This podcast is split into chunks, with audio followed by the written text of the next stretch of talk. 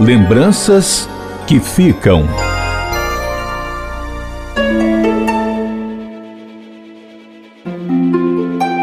Maria das Graças Garcia era o nome de batismo, mas todos a conheciam como Susana, um apelido que recebeu de uma amiga na época de escola. Ela tinha um temperamento forte e um coração enorme. Simpática, vaidosa, adorava conversar, fazer amigos e ajudar as pessoas. Ficou viúva ainda jovem e com dois filhos pequenos, a Fernanda e o Fábio, que criou sozinha. Uma mulher guerreira, trabalhou muito até se aposentar como depiladora.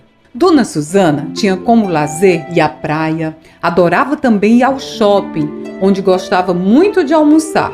Comia bem, adorava pratos regionais como feijão verde. O caranguejo às quintas-feiras não podia faltar, mas sempre acompanhada das netas, Larissa, Gabriela e Carolina, filhas da Fernanda, às vezes também do neto Guilherme, filho do Fábio. Os netos eram o maior orgulho dela. Preocupada com a saúde, fazia caminhadas, era muito ativa.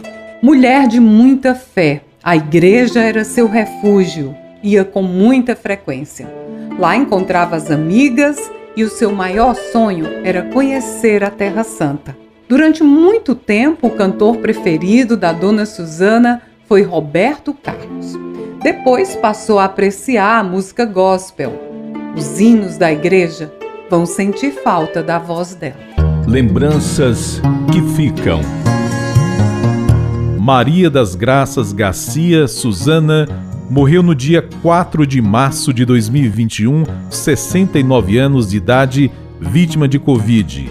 Relato baseado no depoimento da filha Fernanda Garcia Barreira de Queiroz. Produção e narração Ian Gomes. Direção e sonoplastia Ronaldo César. Supervisão Rafael Luiz Azevedo.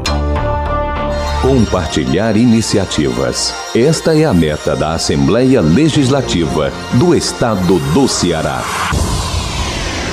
Rádio FM Assembleia 96,7. Com você, no centro das discussões.